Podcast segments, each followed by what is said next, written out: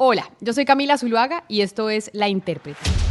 Hoy en La Intérprete vamos a hablar del desarrollo y las implicaciones de la noticia del año en el mundo del deporte, un año que ha sido muy difícil para ese sector, y es la posible salida de Lionel Messi del Barcelona, el club de toda su vida, después de 20 años, 16 de ellos en el primer equipo.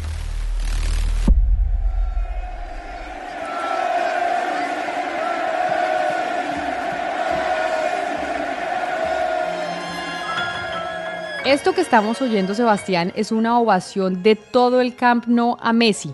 Fue una imagen que se repitió cientos y cientos de veces en los últimos años. Yo que no soy experta en fútbol, pero nuestra generación sí creció y se acostumbró a ver a Messi en todos los partidos del Barcelona todas las semanas alimentando su rivalidad contra Cristiano Ronaldo, que usted sabe que me gusta más a mí, y siempre se pensó que iba que se iba a retirar del fútbol de una manera distinta y, en, y con la camiseta del Barcelona.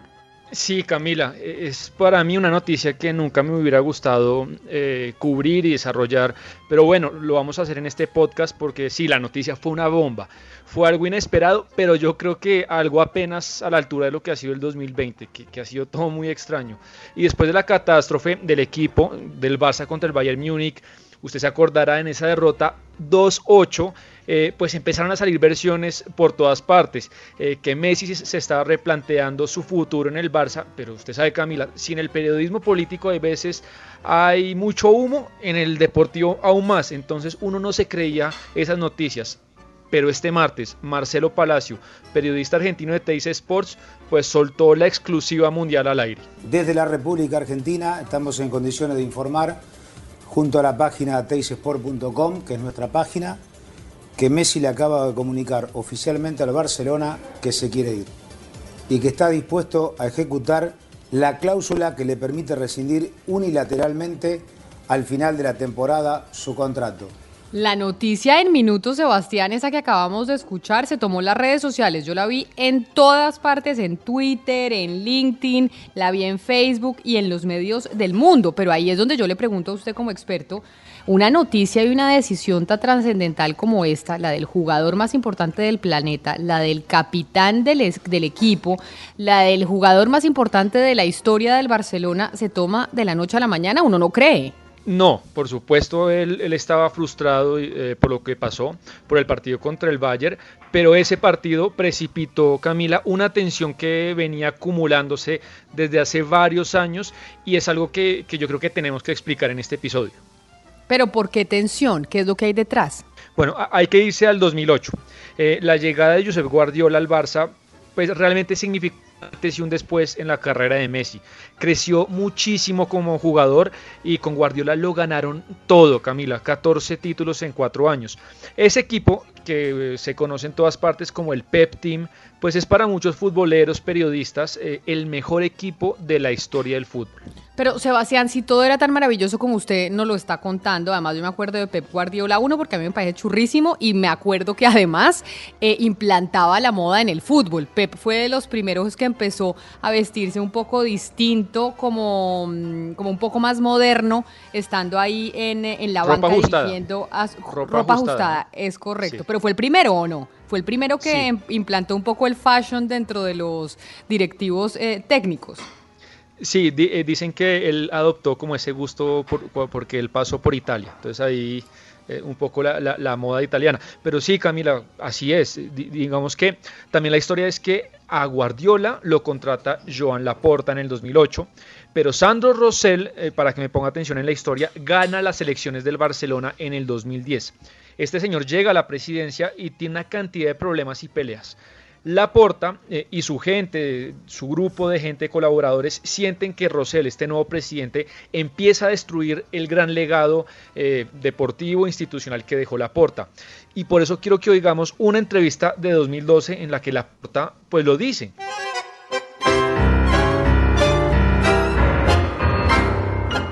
La verdad es que no me lo había planteado el volver algún día.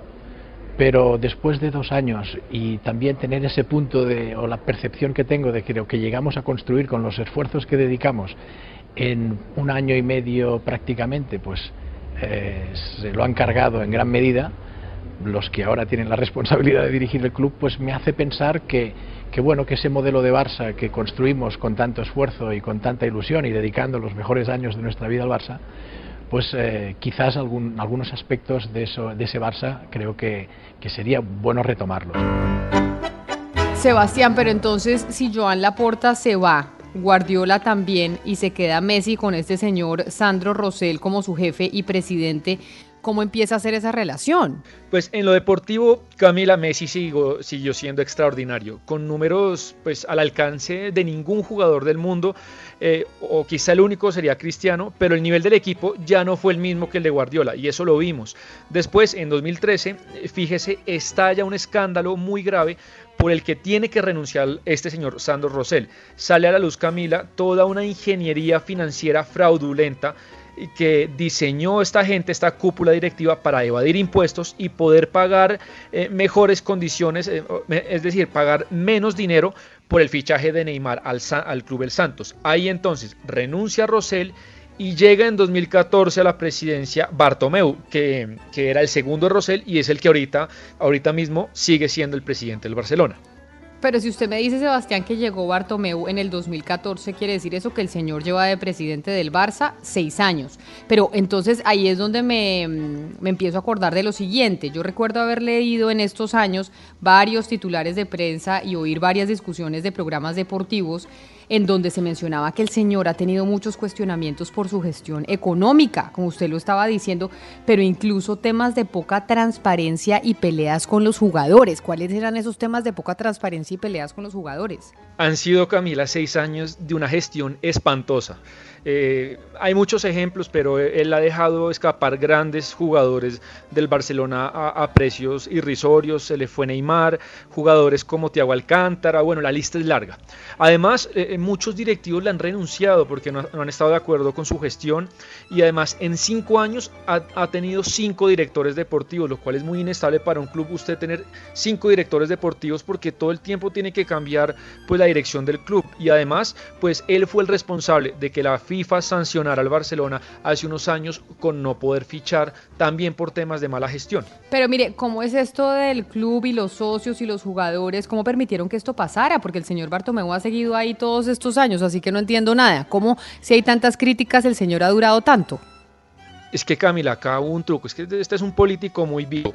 En el 2015 el Barcelona gana el triplete, gana el triplete es la Champions, la Liga y la Copa y las elecciones eran en el, 2016. Entonces el señor muy vivo aprovecha la euforia, la, euforia popular, adelanta las elecciones y por supuesto las gana.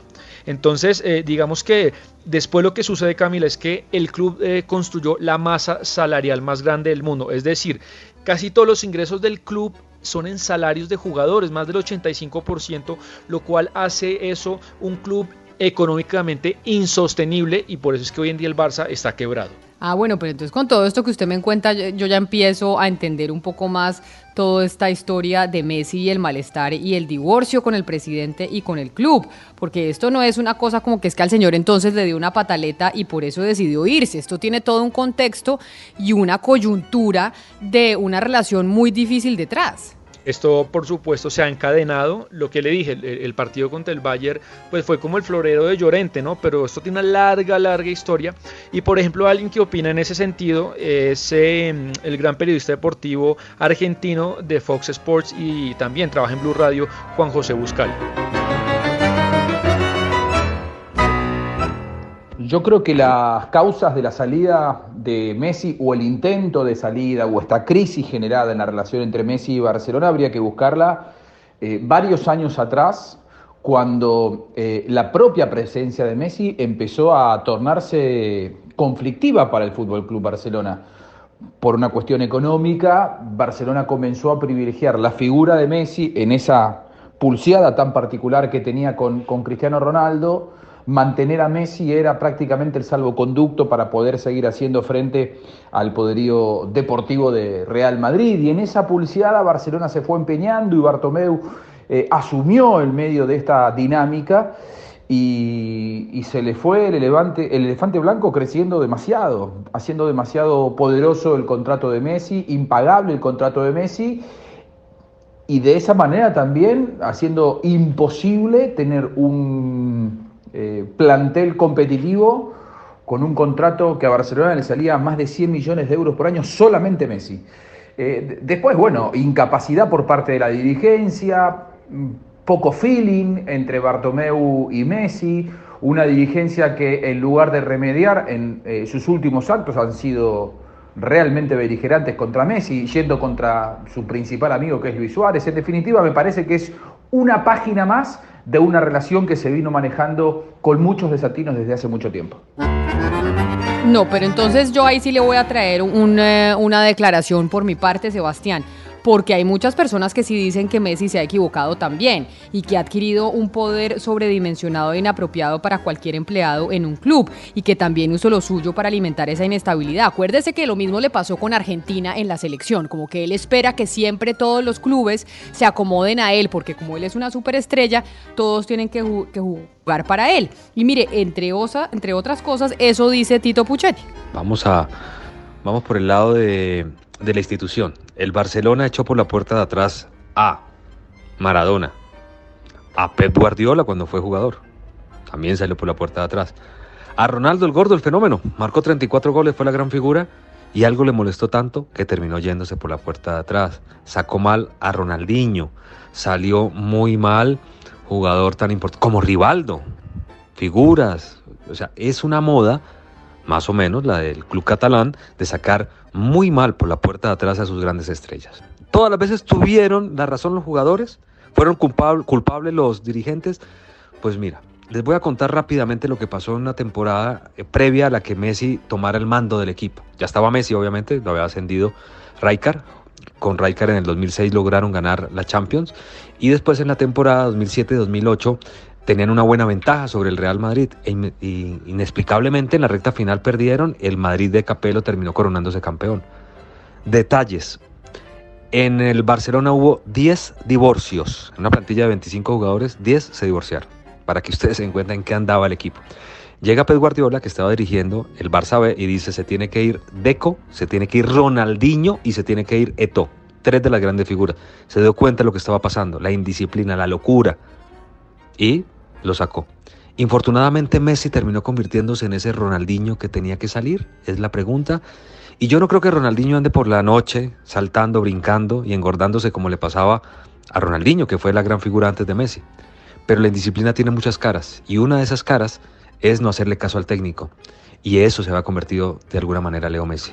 A mí me duele mucho que una institución tan grande como Barcelona pierda a Leo Messi. Para mí mi ídolo, el más grande jugador que vi en mi época, porque yo no vi tan cerca a Maradona, pero Messi es lo más grande.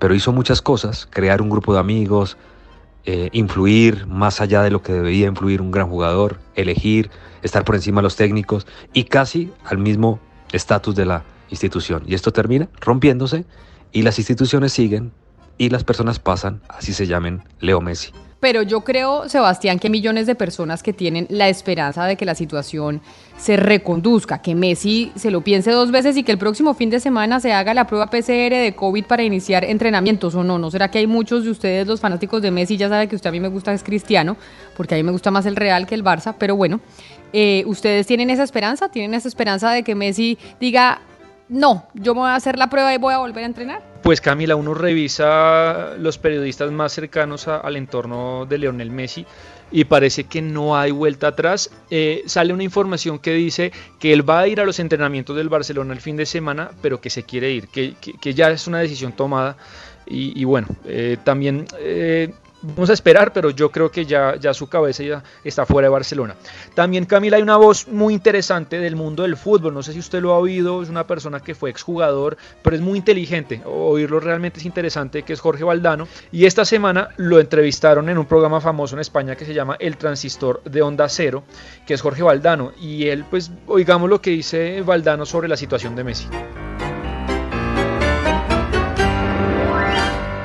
Que no se va un jugador de fútbol, se va un símbolo eh, que, en los últimos 15 años fue santo y seña del club en el mundo.